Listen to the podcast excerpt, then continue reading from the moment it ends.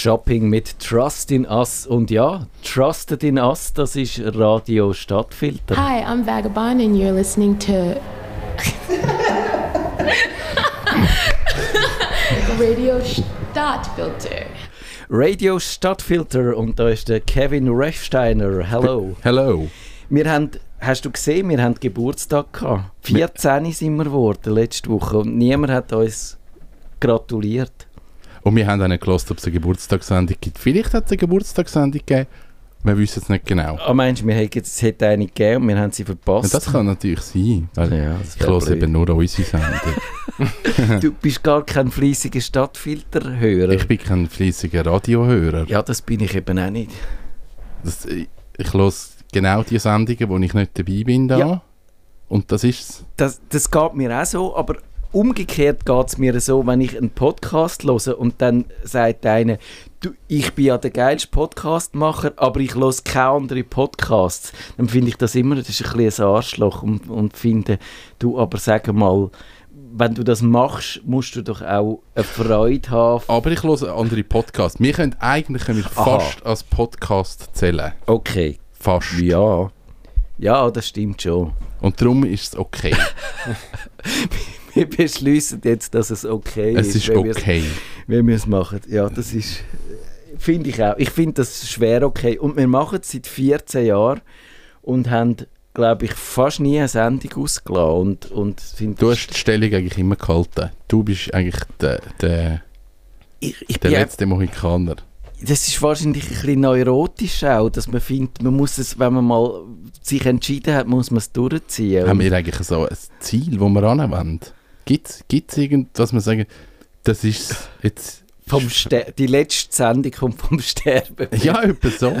Es ist, es ist wirklich so. Am Schluss mit so einem Piepston Ja, endet. d- das wäre, aber das wäre echt cool. Also, es plemperlet hinten so ein bisschen aus und man redet und dann kommt so, wird der Es, Herzschlag es fadet so aus. Es wird, zuerst vergessen wir Sachen, wir werden ein bisschen langsamer. Dann, dann, Und auf dem Sterbebett würde er sagen, dass er doch eigentlich gerne Radio gelesen hätte und dass das bereut, dass er nicht mehr Radio Ja, genau, gelesen hat. das ist Ich es. meine, das wäre ein unheimlicher, wie soll ich sagen, Frust, dass die Erkenntnis dann so spät kommt. Ja. Nein, ich höre, ich, ich, ich, Radio passt einfach nicht so zu meinem Lebensstil. Das ist ein bisschen das Problem, oder? Also, weil es gibt ja die Leute, die Radio nebenbei hören und für das ist es super, aber wenn du eigentlich findest, musst konzentriert arbeiten, dann, äh, dann ist das eben ist nicht. es eben das nicht. Und ich habe mal in meinem früheren Leben im Verkauf geschafft und dort läuft halt den ganzen Tag Radio und irgendwann regt es dich halt wie ein bisschen auf und ich glaube, dann ist es so Overdose und dann ist irgendwann auch mal gut. Und Ja. Und also Ja. man muss schon sagen, also Radio Stadtfilter spielt damit schon auch so Musik, wo du findest, wenn die einfach so nebenbei los ist, dann macht sie die wahnsinnig, oder? Dann, Ja, äh, Ich glaube, man muss sich auf gewisse Sachen muss man sich sehr einlassen. Ja. Also, Also. unsere Sendung ist da keine Ausnahme, man muss sich ein bisschen auf die einlassen. Ich meine, nur Leute, die wirklich aktiv Genau. zuhören, die jetzt den Knopfdruck beim Radio ansitzen, schön büscheln und hören, was da kommt. Ist das zu viel verlangt?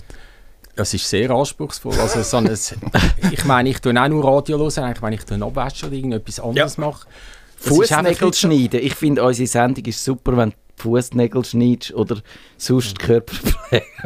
Nur für das? Nein, aber auch für das. Okay. Also, da, da kommt sie besonders gut zur Geltung, finde ich. Die einzige äh, Wellness-Sendung der Ja. Welt. Okay. Also werbetechnisch sind die nicht sehr gut, muss ich sagen. Nein. Na gut, ich kann sagen, sehr selbstkritisch. Und, Das ja. stimmt. Nein, aber mir eben, das ist vielleicht auch nochmal so ein Impuls, wo ich kann sagen, bis wir dann wirklich in 15 Sekunden pünktlich anfangen. Oh, wir ah, sind einfach, ich finde es nicht, ich find's nicht toll, wenn man sich immer selber allzu sehr lobt und darum fallen mir manchmal vielleicht ein bisschen ins andere Extrem, oder? Ja, Das ist wahrscheinlich. Doch, freue ich mich. Nerdfunk. Herzlich willkommen zum Nerd vom Nerdfunk. Ihre Nerds am Mikrofon Kevin Recksteiner und Matthias Schüssler. Und wir haben einen Gast und ihn stelle ich gerade vor. Ähm, ich glaube, wir haben uns vor ein paar Jahren einmal kurz gesehen. Dann bist du zu uns gekommen, zu meiner Firma. Du hast gesagt, ich muss eine Homepage haben. Dann haben wir uns lange nicht mehr gesehen. Und dann haben wir uns vor ein paar Monaten wieder gesehen. Gast bei uns ist der Daniel Jucker. Ähm, ich, deine, deine Biografie ist relativ lang. Du bist äh, Primarlehrer gewesen. Ich Da- bin alt, kannst du so sagen, ja. Nein, ich bin auf der Homepage, ich kann ja ablesen. Ähm, dann ist dein Weg ein bisschen in die Heilpädagogik gegangen, heilpädagogische Förderung. Dann ist es äh, musikalische Früherziehung hast du noch gemacht. Also es hat dich so ein bisschen in die, in die pädagogische Richtung gezogen. Von Anfang an eigentlich, ja. Warum? ja. Hey, ich bin gerne mit Menschen zusammen, ich tue gerne etwas entwickeln, ich bin auch gerne selbstständig, habe nicht gerne einfach, wenn ich so quasi genau vorgebe, etwas muss machen. Vielleicht bin ich auch darum dann vom Lehrerberuf zum Heilpädagog, zum Psychomotoriktherapeut, wo ich sehr viel Freiheiten habe und, und Gestaltungsmöglichkeiten, wo ich mit den Kindern auch zusammen kann unterwegs sein und nicht muss einen Lehrplan erfüllen Ich würde gerne, bevor wir über, über das Beckom-Konzept reden, wo wir nachher darüber reden, würde ich gerne schon über, über das Thema Heilpädagogik und das Thema Psychomotorik reden. Weil für mich, ich habe kein Kind, ich bin eigentlich nicht wirklich mit diesen Begriff in Berührung gekommen. Vielleicht kommt man das automatisch, wenn man irgendwie ein Kind hat. Nein, ich habe ein Kind und bin das nicht. Okay, und, und für mich haben, haben beide Begriffe ein, ein, ein wahnsinniges Gewicht. Das tönt für mich schon nach etwas Negativem. Geht das nur mir so oder geht das allen Menschen so? Also bei der Psychomotorik ist es den einen Leuten vor vielen Jahren so gegangen, jetzt mittlerweile haben sich mehr daran gewöhnt. Also dass das Psycho drin ist in diesem Beruf, kombiniert mit der Motorik. Eigentlich möchte das Wort ausdrücken, es ist eine Einheit, aber es ist eigentlich schlussendlich so ein dualistischer Begriff. Es möchte sagen, es ist ein Wechselspiel zwischen psychischem Geschehen und, und Bewegung. Und ja, das ist jetzt halt ein vorläufiger Begriff. Man könnte auch sagen Bewegungstherapie, aber dann würde man denken, ja, das ist vielleicht zu funktional. Und es ist eben irgendwo zwischendrin. Also über Bewegung möchte man Psyche beeinflussen und umgekehrt. Wenn es einem gut geht, bewegt man sich auch anders. Also so in dem Spannungsfeld ist der Begriff und der hat den einen Leuten vielleicht zeitweise Angst gemacht, aber wenn sie einen kennenlernen, wenn, wir, wenn, wir, wenn sie vor allem sehen, wie wir arbeiten, schon in der Abklärung, merken sie, ja, das ist eine, eine offene Atmosphäre, das ist nicht Sturs, es ist nicht Psycho, dann äh, ist das Vertrauen eigentlich sehr gleich da. Darf ich da gerade noch schnell reingrätschen, weil es geht ja eigentlich dann um Kind, aber uns Nerds unterstellt man ja vielleicht auch immer, dass wir so ein, ein gestörtes Körperverhältnis haben, oder so ein bisschen Grobmotorik, das sagt man vielleicht manchmal auch ein bisschen böse. Also eben, immer nur äh, vor dem Bildschirm hocken, am liebsten die grösste Bewegung ist dann noch zum Kühlschrank. Kühlschrank. genau. Und also du wärst eigentlich jemand, der uns könnte helfen da vielleicht ein bisschen mehr in Einklang äh, zu kommen, uns selber. Also Therapie würde ich euch nicht nehmen, natürlich. Da gibt es gewisse Indikationen. Abgesehen davon, dass vom Alter her jetzt idealer wäre, wäre Schon in den. Kindergarten kommen. Aber äh, also präventiv und äh, beim Beckom geht es auch um das Präventionskonzept, kann ich von der Psychomotorik sicher für, ein- für ein breites Publikum auch Ideen geben. Also nicht ein therapeutisches Setting, sondern Anregungen, wie man in der Freizeit äh, sonst sich kann so bewegen kann, dass es mehr Freude macht oder auch, dass man äh, gesünder bleibt. Eben, ich glaube, das Therapeutische allein ist ja, eben, das ist ja das für die, die es wirklich brauchen, aber es tut wahrscheinlich jedem gut, wenn er ein bisschen drauf schaut, eben, dass er auch genug Bewegung hat und vielleicht auf die Art und Weise, wie, wie es ihm auch entgegenkommt. Also ist jetzt ein, ein Bewegungskonzept oder, oder ein Präventionskonzept, äh, wo wir entwickelt haben, wo eigentlich das aufnimmt, dass sehr viele Kinder hat, wo zu wenig Möglichkeiten haben, sich zu bewegen oder auch, sagen wir, sprachlich nicht so fit sind, weil sie zwar in der Schweiz geboren sind, aber sie sind wenig draussen sind, wenig Möglichkeit gehabt, mit anderen Kindern zu kommunizieren. Und da sind das eigentlich Kinder, die nicht Therapie brauchen, sondern die brauchen einfach die Möglichkeit, sich selber zu entwickeln. Also die würden das, wenn sie ihnen das boten würden, würden sie das aufnehmen und, und könnten da sehr viel daraus machen. Aber heute, denke ich, so als, als Zeiterscheinung ist das etwas, äh, wo nicht mehr selbstverständlich ist. Und ich habe deine, deine Fragerunde schon wieder völlig zum Entgleisen gebracht. Kevin, bitte mach weiter. Ja, das ist voll okay, das darf man ja auch. Ähm, genau, wir haben jetzt über Psychomotorik geredet.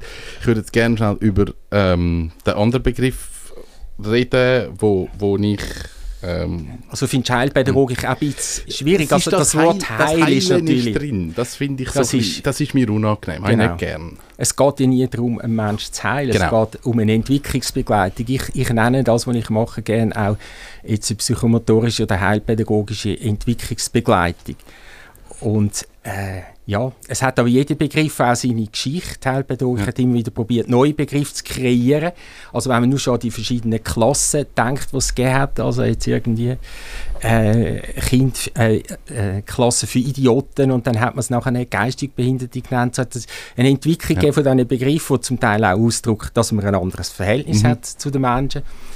Äh, und Heilpädagogik, wenn ein Begriff gut eingeführt ist, auch in dem Sinn Erfolg hat, äh, die Berufsgruppe, dann tut man nicht so gerne den wieder umändern. Ja. denke, es ist, ist das, das ist sicher konservativer als in der IT-Branche oder so, vielleicht einen geschwinderen Wechsel gegeben hat. Äh, nein, in der Auch IT nicht. hängen auch noch Begriffe, wo, wo man eigentlich so heute wie so sagt, ja, sollte man vielleicht auch mal ändern. Mhm.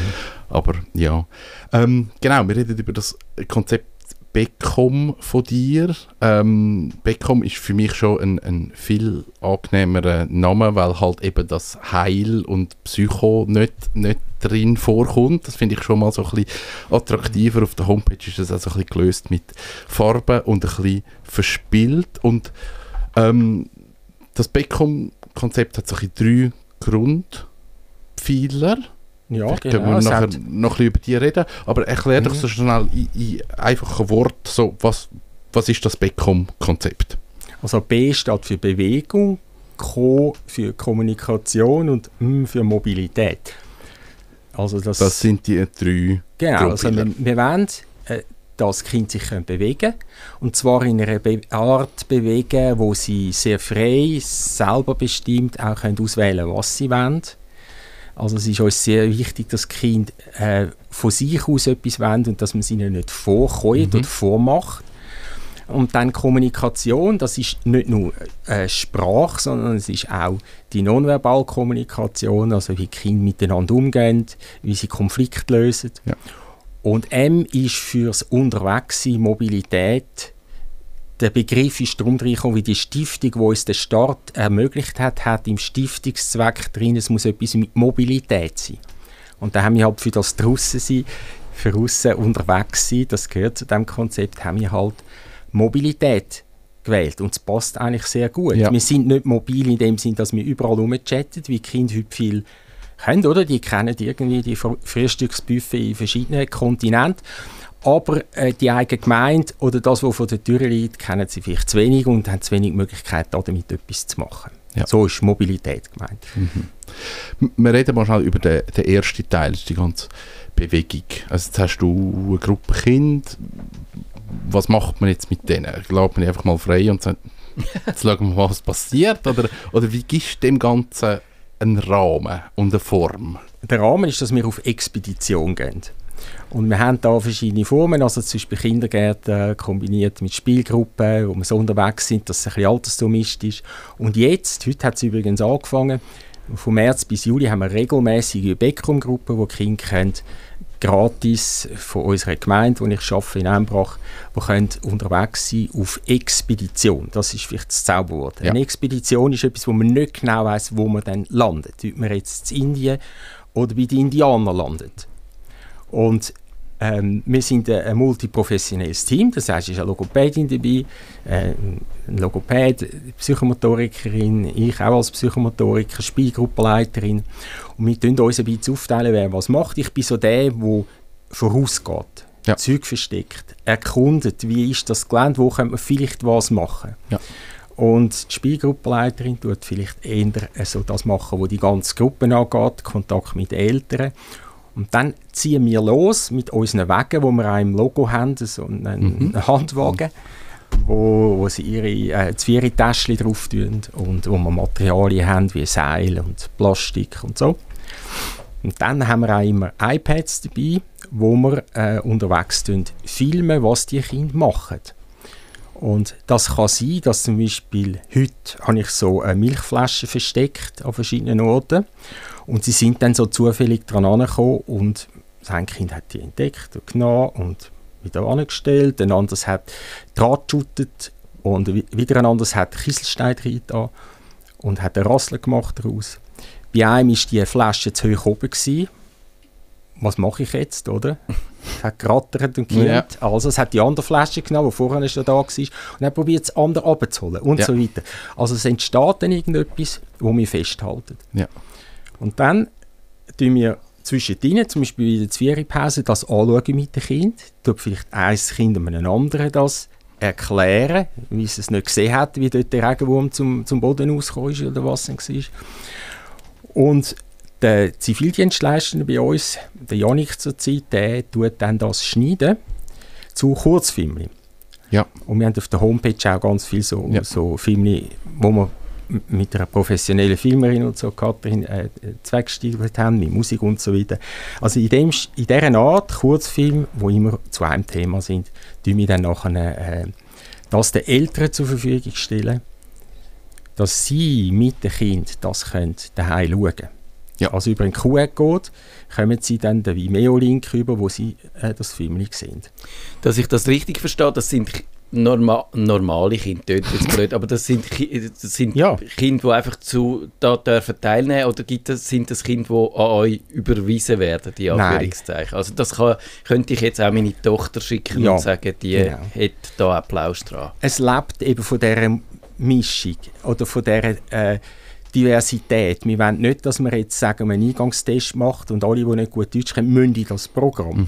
Es läuft eher so, dass gewisse vielleicht eine Empfehlung bekommen, zum Beispiel von der Sozialarbeiterin oder ähm, die Schulleiterin, die jemandem das empfiehlt, wie sie zum Beispiel das Kind zurückstellen und sagen, ja, dann gehen wenigstens dort bei Beckham. Oder Mund zu Mund läuft sehr viel. Aber es ist, wir sind grundsätzlich für alle offen. Und es geht auch auf. Wir haben jetzt einfach zwei Gruppen müssen führen, aber das, dass wir einfach gerade die 20 Kinder äh, so zusammenbringen wo dann zum Beispiel äh, vier Kinder sind in albanischer Muttersprache, zwei, die Türkisch reden, äh, eins, wo Französisch-Arabisch redet und so weiter. Also Ja. wir haben da, es stimmt jetzt nicht genau, ich habe es jetzt nicht genau im Kopf, aber es sind einfach sehr breit gemischt aus Ja. diversesten äh, Herkunftsländern, wo die Eltern kommen. Aber auch Kinder, die total fit sind sprachlich, aber vielleicht jetzt zum Beispiel bewegungsmässig äh, noch nicht so viele Erfahrungen haben. Und da tun sich die wie gegenseitig auch sehr viel ähm, beibringen, ist das falsch Wort, aber sie können voneinander lernen. Ja. Ja. Ja. Jetzt heute zum Beispiel ein Kind hat Angst gehabt, wie es so gewindet hat. Ja. Heute hat es recht gewindet. Und ein anderes Kind hat dann das Kind tröstet. Okay. Ganz herzig, Ja. ergreifende Szene. Äh, mit dem Bub, der sonst eigentlich, äh, wie soll ich sagen, recht forsch ist, im, im Dienen, in der Spielgruppe, die Spielgruppenleiterin als sehr, äh, ja, ein Gewehriger Ja. Äh, beschrieben. Und jetzt dort außen hat er eine andere Rolle und er kommt in Kontakt mit einem Mädchen, das dort irgendwie weniger Mühe hat mit diesen äh, Bedingungen, diesen äh, Wetterbedingungen. Und, Ja. und so gibt es ganz viele Situationen, wo, wo, wo sie voneinander profitieren, Mhm. wenn sie auch eben verschiedenes Entwicklungsniveau haben oder auch verschiedene Interessen. Wie ist dann der, das Element, von, wo im Kommunikationsteil drin ist? Man nimmt die Sachen auf, man, man schafft mit Video, man zeigt das. Wie ist das Element entstanden oder wo siehst du dort den Mehrwert von dieser, von dieser digitalen Geschichte, die dort reinkommt? Weil ich habe so das Gefühl, gerade so eben im, im pädagogischen Bereich und so weiter, sagt man oft, das Digitale soll eigentlich weg, Kinder sollen mehr raus, weg vom PC und du nimmst eigentlich das Element genau rein. Ja, also es ist eine Tatsache, die Kinder schauen heute nicht mehr Fernsehen, schauen, sie schauen heute Handy, sie sind ständig an dem Gerät, sie sind mit dem konfrontiert und ähm, mit der Möglichkeit, dass sie sich selber sehen, dort haben wir eine neue äh, Möglichkeit zur Unterstützung oder auch von der Motivation. Also ist für sie natürlich ein, ein riesen Erlebnis, wenn sie sich sehen und irgendwo sich als selber wirksam erleben und, und als Entdecker sehen. Und von dort her macht es schon Sinn, man kann auch etwas wiederholen. Also man kann, sie wollen es auch meistens x-mal anschauen, Ja. das ist ja spannend, Ja. oder? Nicht, äh, jetzt kommt das nächste, äh, so wie es vielleicht wäre, wenn man, weiß auch nicht. Bei den Filmen schauen sie zwar auch gerne manchmal immer die gleichen, aber sie wollen die Wiederholung und sie wollen das wie immer als Bestätigung haben. Und wenn dann Erwachsene, sagt man das auch noch wertschätzen, dann hat das einen, einen doppelten Gewinn. Ja. Was nicht heisst, dass wir unterwegs nicht auch schon Sprachförderung machen, im Ja. Sinn, dass man zum Beispiel etwas, was das Kind macht, mit ähm, mit Tönen begleitet, mit Liedern, wo wir, wo wir gemacht haben, extra für, für Beckham. So also unterwegs sein mit dem Lied. Oder ähm, es passiert irgendetwas unterwegs, das tönt hat, dass man das probiert zu imitieren. Wasserpfütze, die tönt wunderbar, wenn man da reinplatscht, dass man das noch verstärken, noch mhm. x-mal machen. Oder ein Motorengeräusch, ein Rasenmähergeräusch haben wir schon angemacht. Ja. Der im Schrebergarten hat zwar nicht so Freude gehabt, hat sich veräppelt gefühlt, aber ja, also auf die Art ist ja auch schon eine Vorstufe von der Sprache mit Musik ja. und äh, mit, mit Tönen also wo so Stimmklang vielleicht drauf ankommt und so, wo dann auch Kinder abgeholt werden, die jetzt die rechten, richtigen Begriffe noch nicht kennen. Ja. Ähm, ist es einfach in dem Moment, wo man den Kind den Monitor antut und sich ein Video schauen, die wieder von dem wegzubringen? Dass sie ihn wieder weglegen. Oder ich sehe das bei meinem Neffen, ich sehe das bei meiner Nichte, bei Kindern, sie sind einmal am Handy und dann ist es nur noch zwei Minuten. Sie sind eigentlich gerade völlig reingesogen von dem Bildschirm und man bringt es eigentlich nicht mehr weg. Wie sind denn deine Erfahrungen? Bringt man es wieder weg und sie macht wieder etwas anderes oder ist das auch so eine Hürde? Äh, ich erlebe es so, dass ein Kind während dem Erzählen oh, ich, dann, ich bin dann dort gumpen und so, selber wieder anfangen zu gumpen und der Mutter okay. zum Beispiel vorzeigt, wie es gumpet ist und dann ist es plötzlich wieder weg von dem Bildschirm. Also wenn es spannende Angebote hat ringsum, wird das Kind immer die Reellpfütze wählen und nicht die, die auf dem Monitor ist. Ja. Aber wenn natürlich nichts anderes rum ist, dann ist das immer noch besser als einfach die kahle äh, Zimmerwand. Ja. Du siehst das aber nicht so kulturpessimistisch, sagen wir. Wir könnten jetzt da eben eingrätschen und Kevin hat es ein bisschen angedeutet, der Bildschirm, wo die Kinder so gefangen nimmt. Du bist nicht einer, der sagt, Technik ist auch gefährlich und man muss ganz zum Beispiel strenge Regeln haben, wie die Kinder dürfen mit Tablets und Smartphones umgehen, sondern du gehst eher äh, so, so daran an, dass du findest, wenn du eben eine Alternative dazu machst, dann wird es auch attraktiver äh, oder kommen die Kinder automatisch von dem Bildschirm weg, oder? Ja, unbedingt. Das ist für mich auch die Auffassung von Heilpädagogik, die von dem ausgeht, wo da ist und nicht von einem Wunschdenken. Genau, also so das Idealbild, wir leben wie in einem äh, Fantasieland, wo es nie gegeben hat, wo alle äh, immer im, im Einklang mit der Natur sind oder so. ja, also das ist, ist für mich ganz klar. Also, wenn ich zurückdenke, habe ich schon als Lehrer, als ich da im Altstadtschule aus Schule gegeben habe, habe ich das Gefühl gehabt, ah, die heutigen Kinder haben nicht mehr die Möglichkeiten, wie ich kann. Ich kann immer einfach in den Wald können, äh, ohne Problem. Ich hatte auch äh, ja, viel Zeit gehabt, um, um den Bächlein angehen und so weiter. Und die Kinder hier in der Altstadt, die haben zum Teil die Möglichkeiten nicht gehabt. Die sind da im Einkaufszentrum, wo dann neu eröffnet worden ist, da äh, Mano sind die umgestoffelt, ja. oder? Und, und ich fand auch die armen Kinder, habe für die Spielstunden angeboten und so.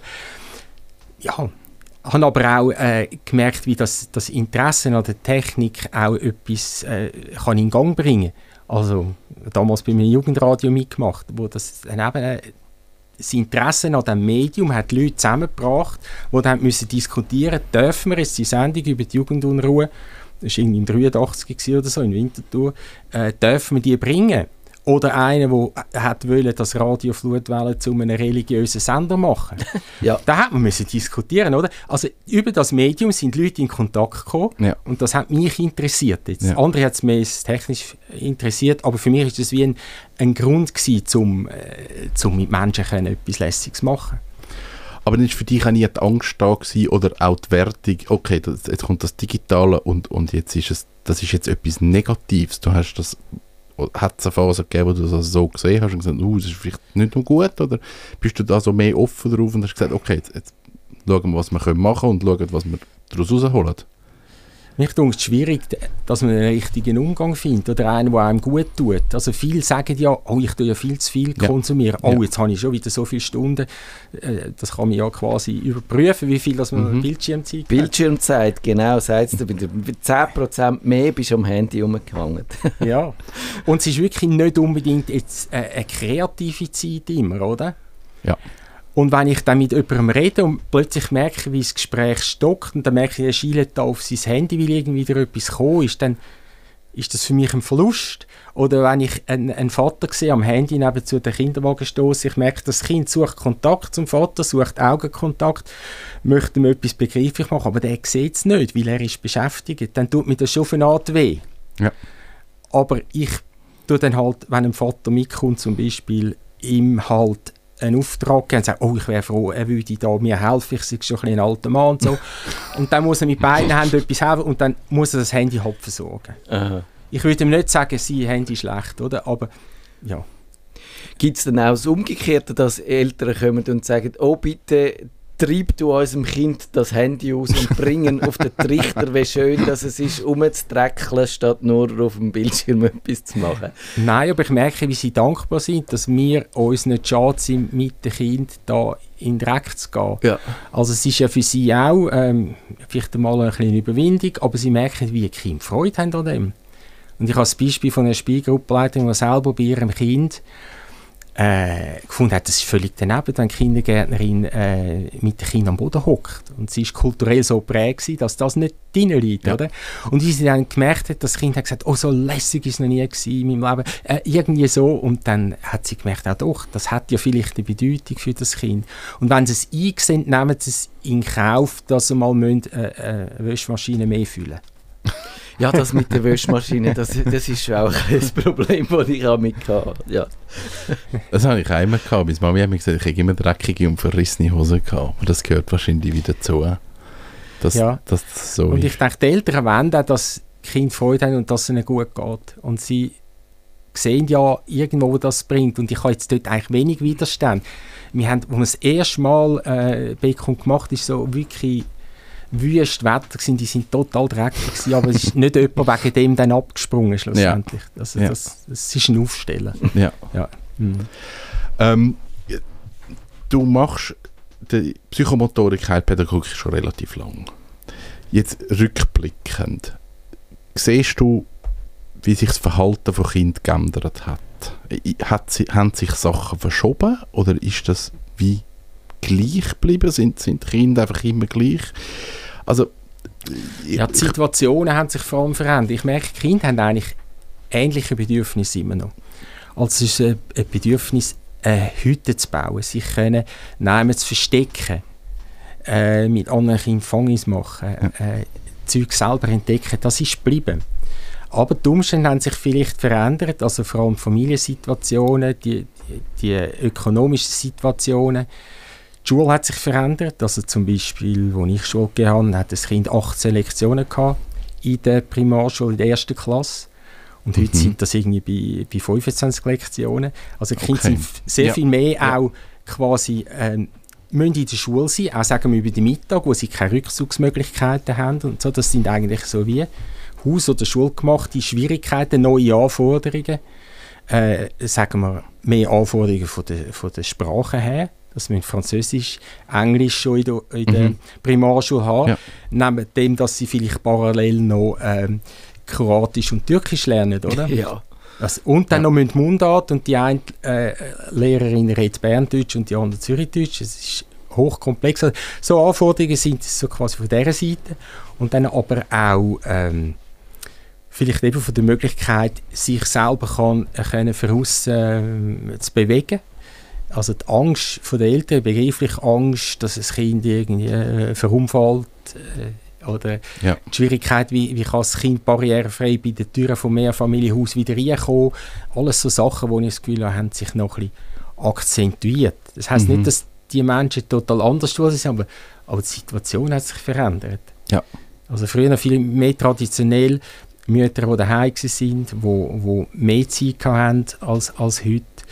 Auf der anderen Seite kein Betreuungsangebot. Also dort, wo ich angefangen habe, in der Innerschweiz, hat es keine Kita für meine Kinder. Oder? Man hat sich einfach müssen irgendwie arrangieren unter, den, unter den Eltern. Und dann hat man dafür im Quartier viele Kinder gehabt. Das ist zum Beispiel total das Plus gewesen, wo man heute, jetzt bei meinen Enkeln, äh, äh, all die Nachbarskinder sind irgendwo in einem Programm drin, in einer Kita. Die, äh, jede Familie hat eine andere Kita ausgewählt vielleicht. Oder es ist dann nicht mehr so, dass man sich einfach so einfach trifft. Ja. Sagen wir jetzt in einem bestimmten Alter, Ja. später können sie auf den Fußballplatz Mhm. oder so.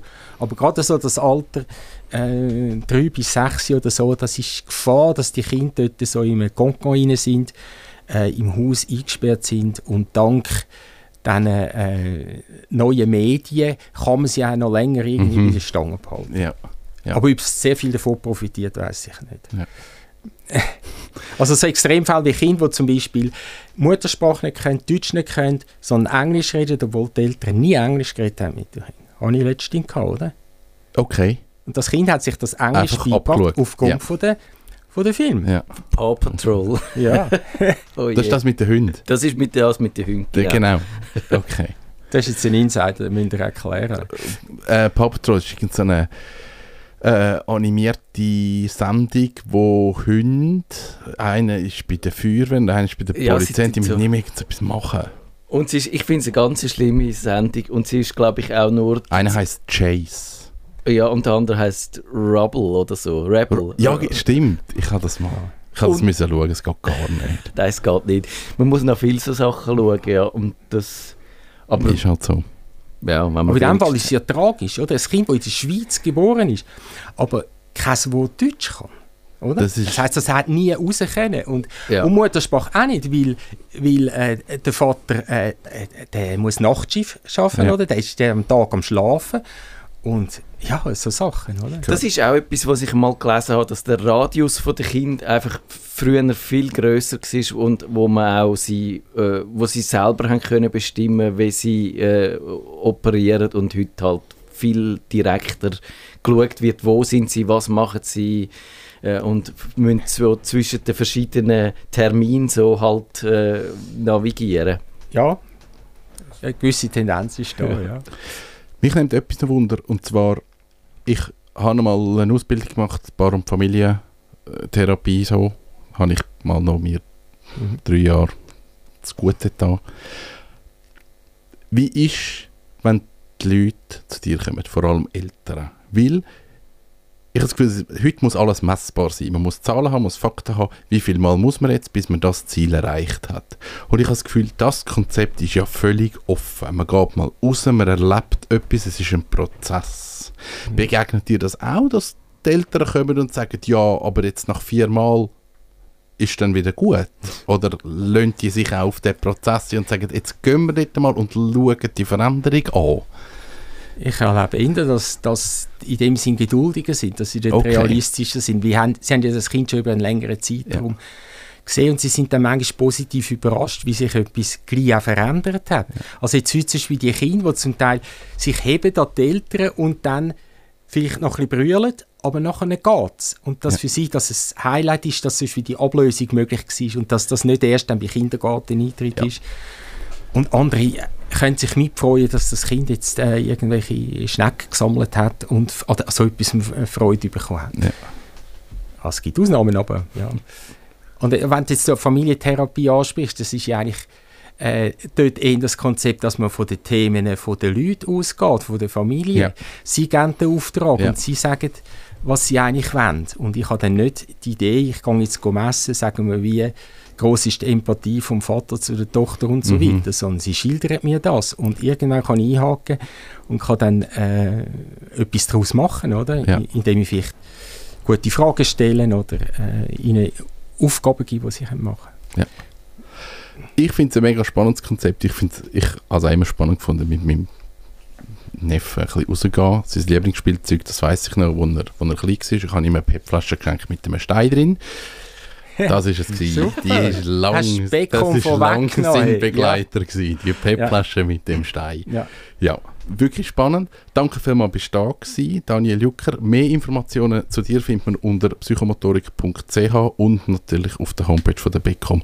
Es ist www.beckom.org. Ja. Dann Ja. haben wir nächste Woche etwas. DigiChris ist, glaube ich, wieder da. Ist back in the game? Ich keine Ahnung. Wir schauen. Wir erfinden irgendetwas. Genau. Und bis dann wünschen wir euch eine gute Zeit. Tschüss zusammen. Ciao. Bis bald. Das ist der Nerdfunk. Auf Wiederhören sagt der Nerd. Nerdfunk. Ihre Nerds am Mikrofon Kevin Recksteiner und Matthias Schüssler.